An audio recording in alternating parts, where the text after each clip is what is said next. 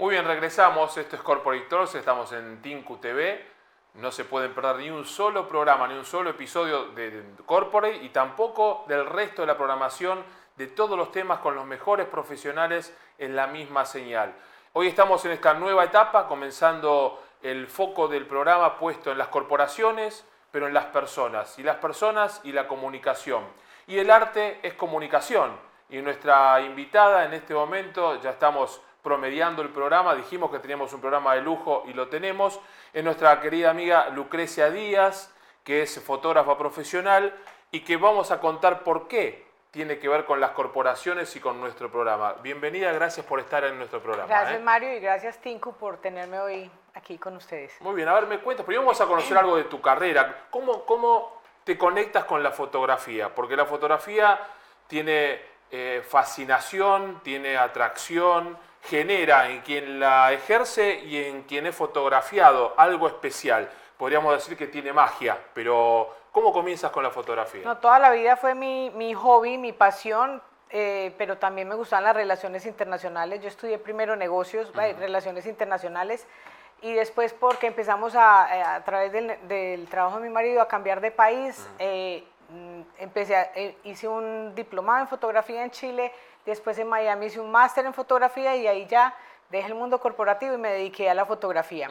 Casualmente empecé con bailarines, con el mundo de la danza, y entonces empecé a hacer artistas, eh, retrato y, todo el trabajo con bailarines, danza, movimiento y terminé haciendo mucho retrato.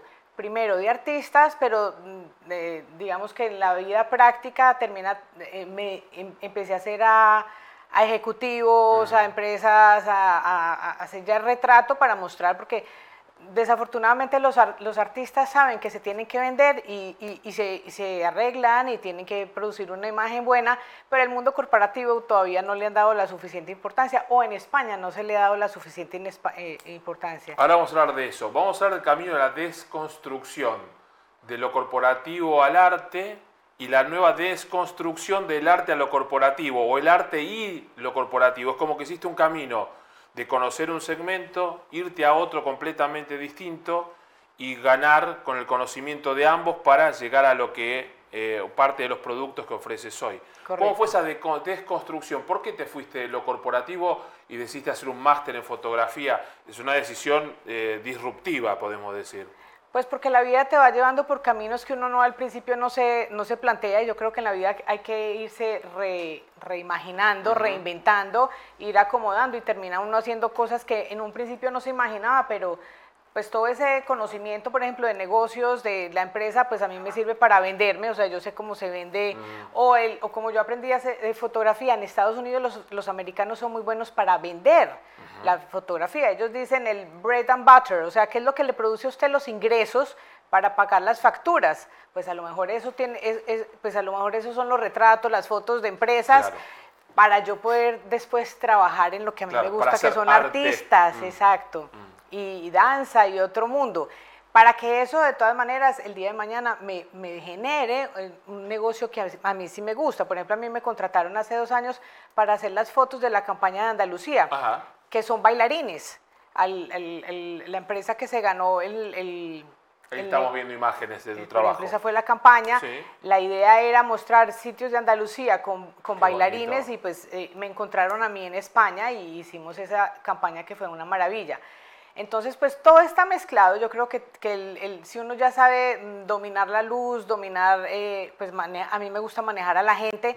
Una vez maneja uno una persona para, pues si estás conmigo aquí conversando, pues eh, si estoy con la cámara, pues yo ya lo manejo, pues da lo mismo hacer un artista que un, que, una, que un empresario, un ejecutivo. Me quedé, en el patio, me quedé en el patio Los Leones en Granada. Qué, belleza trabajar y, tenerlo todo para ti, ¿no? Para producirlo y hacerlo. Bueno, esto, esto fue post-COVID, entonces había un fotógrafo que hizo todos los exteriores, yo hice todo en estudio y, ah, alguien, y hubo un editor. La tecnología otra vez ahí.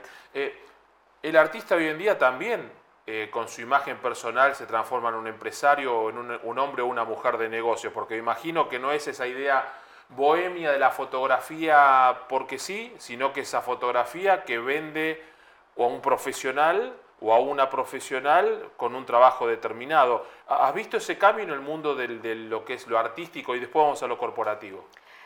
Yo creo que todo el mundo tiene que venderse, o sea, porque si hay gente que va más por el lado de, la, de, más artístico, pero igual si no vende sus fotos, pues de qué vive, ¿no? Entonces le toca pues a través de galerías o a través de, de ferias vender su, su, su, parte más artística o buscar una parte comercial que le dé que, Un buen de que vivir, claro.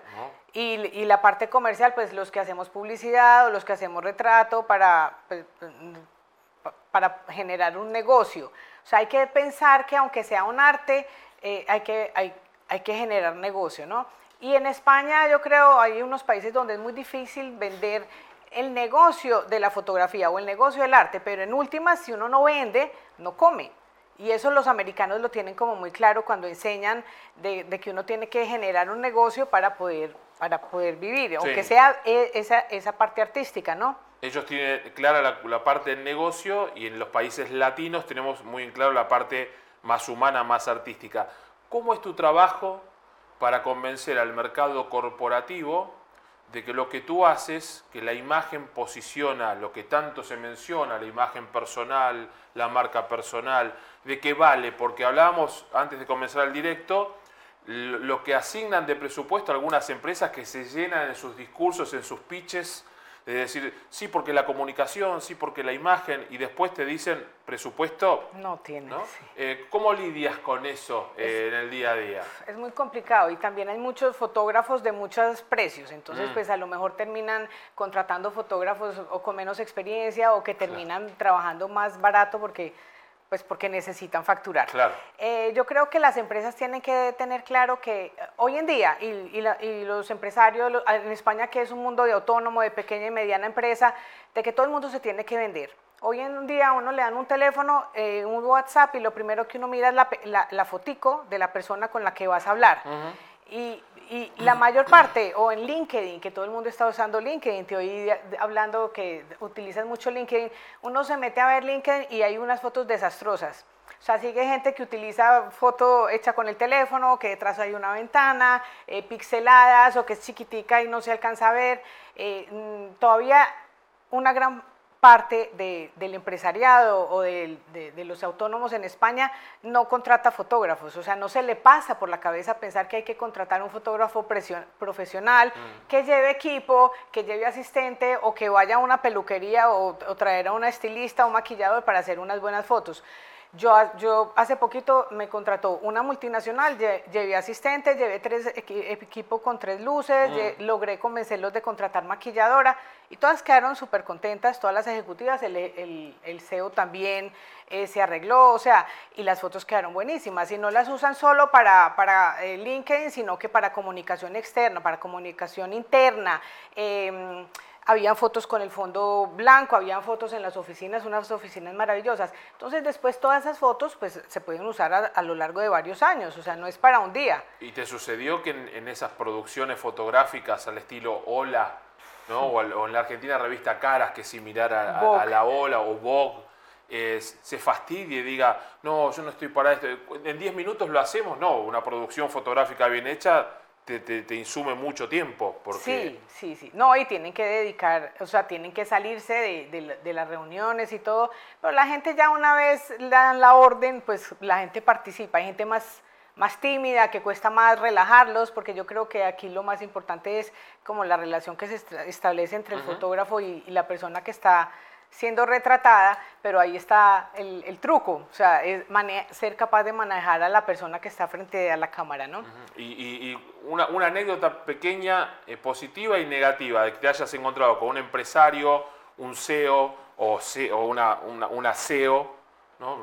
creo que el, de género no va, no es SEA, es CEO, eh, que te haya complicado el trabajo y otro que lo has visto, uh, sido una persona de gesto adusto y que luego se haya entregado como una celebrity. No, yo, yo pienso que no, no, yo, yo tengo buen trato con la gente y como se relajan conmigo y les, yo los saco y los meto a estudio y les a la gente le pido mm, tener una o dos horas disponible. Entonces son dos horas que se dedican a mí y los trato bien les converso, les relajo y durante ese proceso, pues normalmente cuando uno está relajado y estás conversando, pues la foto sale bien. yo les he dicho a las, a las mujeres que vayan a la peluquería, si se pueden se maquillen, están bien vestidas, llevamos diferentes ropas para ver que le... Llevé mucha ropa porque a lo mejor te pones un color que no funciona.